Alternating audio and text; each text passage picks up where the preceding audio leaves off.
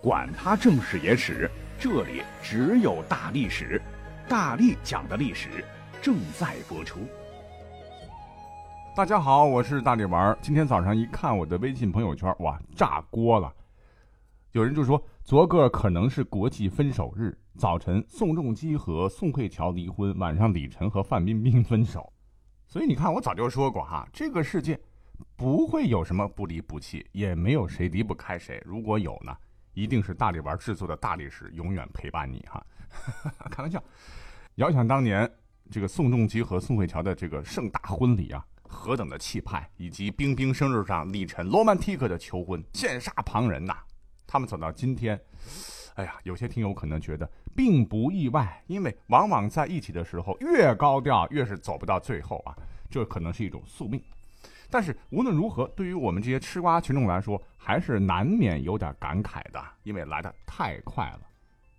其实我个人觉得吧，不论是恋人还是夫妻啊，问题可能还是出在他们对于感情的经营上啊，因为。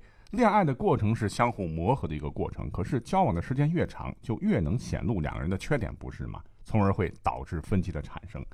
爱情可以自然而然的发生，但是两个人想要长久的走下去，需要智慧。甭管是名人明星，还是平头百姓，无论是现代人还是古代人，道理都是一样的。所以下面呢，我们就来讲一个老生常谈的故事，好了，希望我们能把它讲的不太一样哈。凤求凰的故事，各位应该听过吧？男主是谁呢？就是当年鲁迅先生常赞的那个武帝时文人，文莫若司马迁，富莫若司马相如的司马相如。这哥们儿呢，早年家境不错啊，从小聪明好学，才智过人呐，而且好击剑之术，诗词歌赋做得非常好。原本他不叫相如啊，因为自个儿特别羡慕战国时的蔺相如，就改了个名儿，改成了司马相如。他生长的年代正好赶上汉景帝啊，景帝朝呢有一个卖官鬻爵的烂规定，就是只要给四万钱，长得人五人六、浓眉大眼，就可以给皇帝当侍从啊，不用割掉小丁丁哈，进入公务员队伍。于是呢，家住在四川的司马相如就嘚不嘚的北漂到了京城长安，当了一个武骑常侍，听着是挺高大上的，就是陪皇帝打猎的一个侍从官呐，说是官。只要皇帝老子打猎的时候有对付不了的虎豹熊皮或者其他突发情况，马受惊啦，再牵条马过来，皇帝要下马啦，然后赶紧搬个下马凳，啊，这活呢都得他干啊，干得非常憋屈啊。你想自个儿是满腹经纶，才华横溢，你皇帝好歹也赏识我，让我露一手也好啊。只可惜当时汉景帝他不甚喜好慈父，压根儿就没他展示的机会。恰好有一天。当时被封到开封的藩王梁孝王进了宫，他呢似乎是喜欢吟诗作赋，对司马相如好像印象蛮好啊。于是呢，这哥们儿就借生病为由啊，辞了官，投奔到了在开封的梁王府为客了。梁孝王当时养了一堆文人，呃，兄弟，你既然来了，那你就跟那帮子读书人一起住吧。啊，所谓是三人行必有我师啊。待在梁孝王府几年，司马相如进步蛮大。还写了著名的《子虚赋》啊，这篇赋啊历史上非常有名，主要写了什么呢？就通过当时楚国一个人叫子虚先生的讲述，说当年随齐王出猎，齐王问楚国怎么样呢？身为楚的臣子，他极力铺排楚国之广大丰饶，而齐国呢，当时有一个乌有先生表示不服，便以齐之大海名山，一方书类，傲视子虚啊。那么这篇赋的主要意义就是通过种种夸张声势的描写，表现了汉一代王朝的强大声势和雄伟气魄。此赋那写的是极其的华丽啊，词藻丰富，描写功力啊，散韵相间，标志着汉大赋的完全成熟。哎，就这了解了解就可以了。文章好是好，问题是当时的这个梁王啊，说他是喜欢舞文弄墨，其实是沽名钓誉啊。相如之才，他视若粪土啊。于是呢，司马相如在梁孝王府也就一直没有受到重用。等到梁孝王死了之后呢，司马相如就打包，哎，没办法了，就回到了老家四川。但是此时啊，祸不单行，他的父母不幸双亡，家道衰微啊，已经穷到无以为生的地步了。我们多说一嘴，这位西汉梁王的墓后来被摸金校尉的那个老祖宗曹操给挖了啊！据说当时珠宝装了七十二串啊，当然这是后话了。那下面呢，就是本期节目的第一个高潮——凤求凰的故事，终于要正式开始了。家境不好了哈，司马相如日子过得非常拮据，有的时候还吃不饱肚子。可是有句话讲得好，出门在外靠朋友啊。司马相如还是有几个朋友的，比方说在临邛县，当时有个县令。这个王县长啊，对他就非常不错。有一天呢，看在县长的面子上，县里最大的一个大财主卓氏集团的 CEO，光是家童就多达八百多人的卓王孙府里办宴会，就把这个司马相如顺道请了。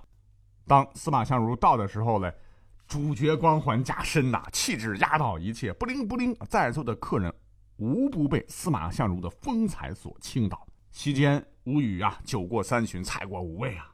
这个王县长便亲自把琴瑟啊交到了司马相如的面前。先生啊，听说您精于此道，愿闻一曲以助雅兴如何？司马相如很谦虚，好吧，那我就自弹自唱一曲《凤求凰》，便拨弄起琴弦来。一时呢，曲声悠扬，歌声嘹亮，是满座惊艳。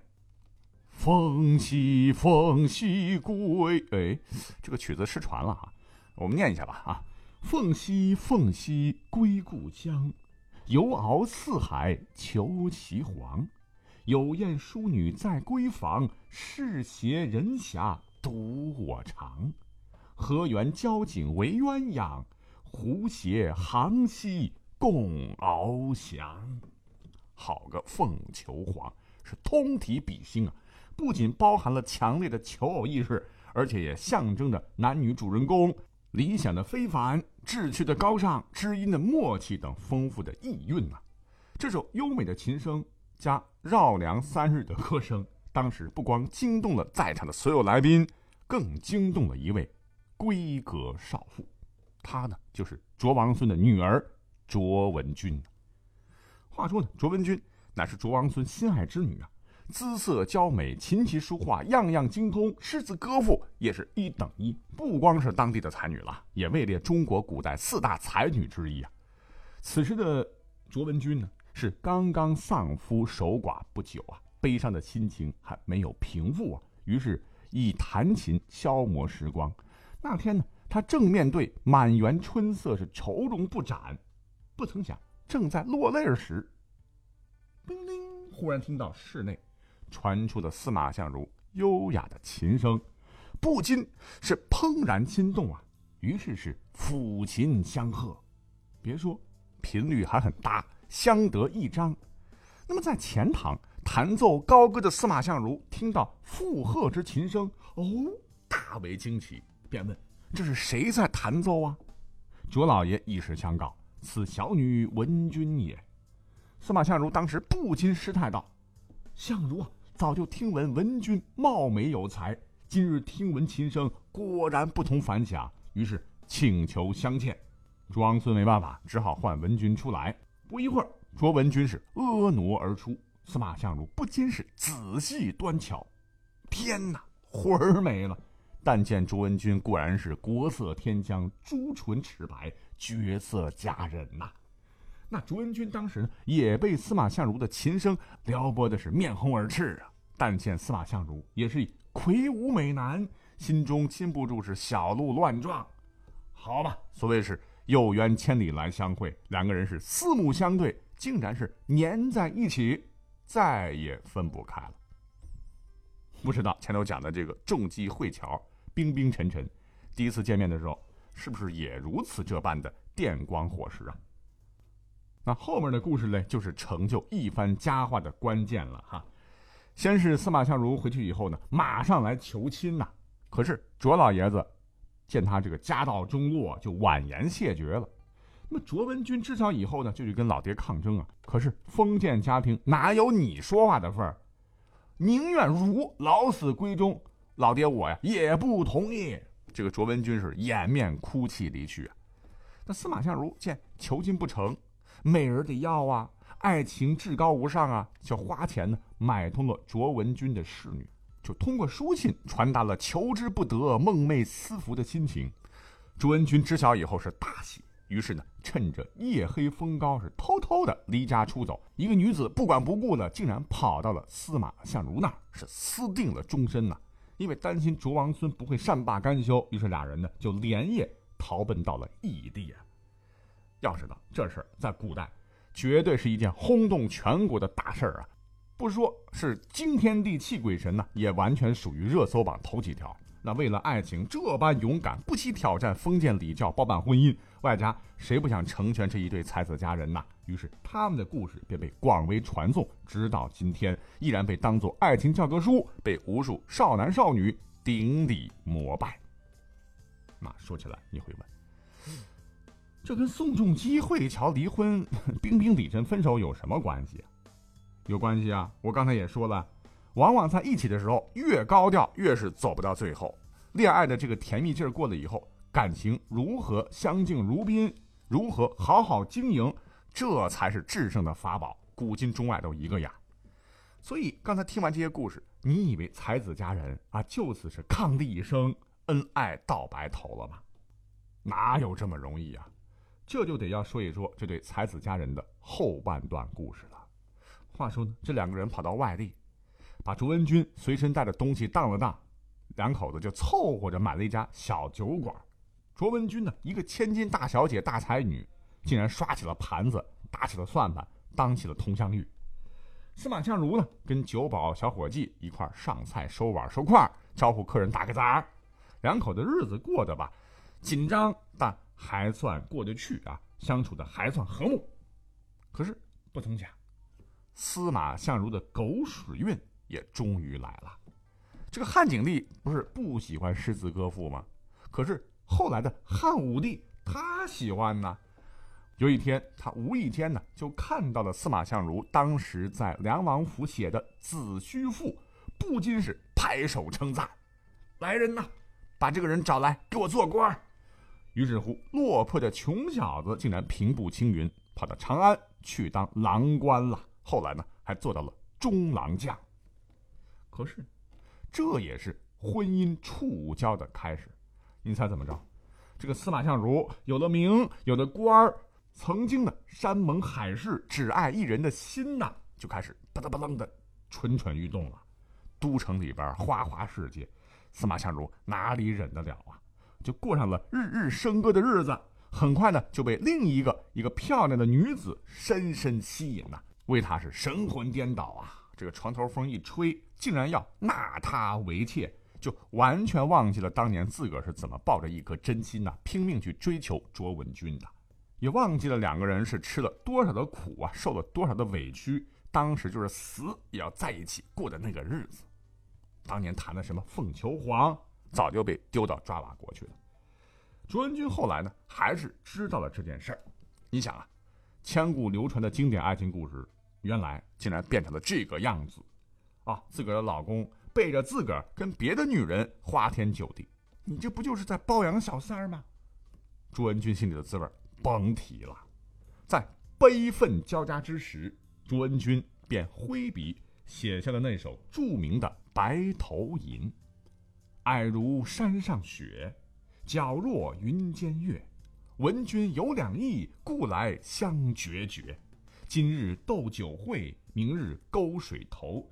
谢蝶玉钩上，沟水东西流。凄凄复凄凄，嫁娶不须啼。愿得一心人，白头不相离。竹竿何袅袅，鱼尾何喜喜。男儿重义气，何用钱刀为呀？爱情。应该像山上的雪一般纯洁，像云间月亮一样光明。听说你怀有二心，所以与你来决裂。今日犹如最后的聚会，明日便将分手勾头。我缓缓地移动脚步，沿沟走去。过去的生活宛如沟水东流，一去不返。当初我毅然离家，随军远去。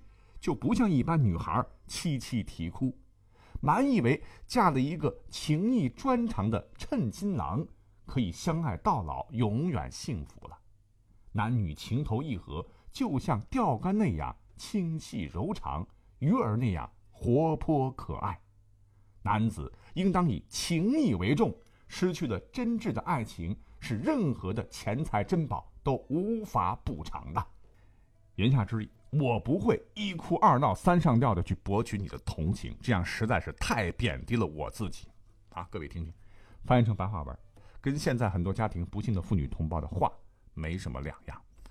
据说呢，司马相如看到这封信呢，深深的被妻子才华横溢的文字所打动啊，对自己背叛的行为是羞愧难当，也一时想起了昔日的夫妻之情，于是就打消了纳妾的念头。甚至还想休妻的念头吧，从此与卓文君最终是重归于好，终老临泉。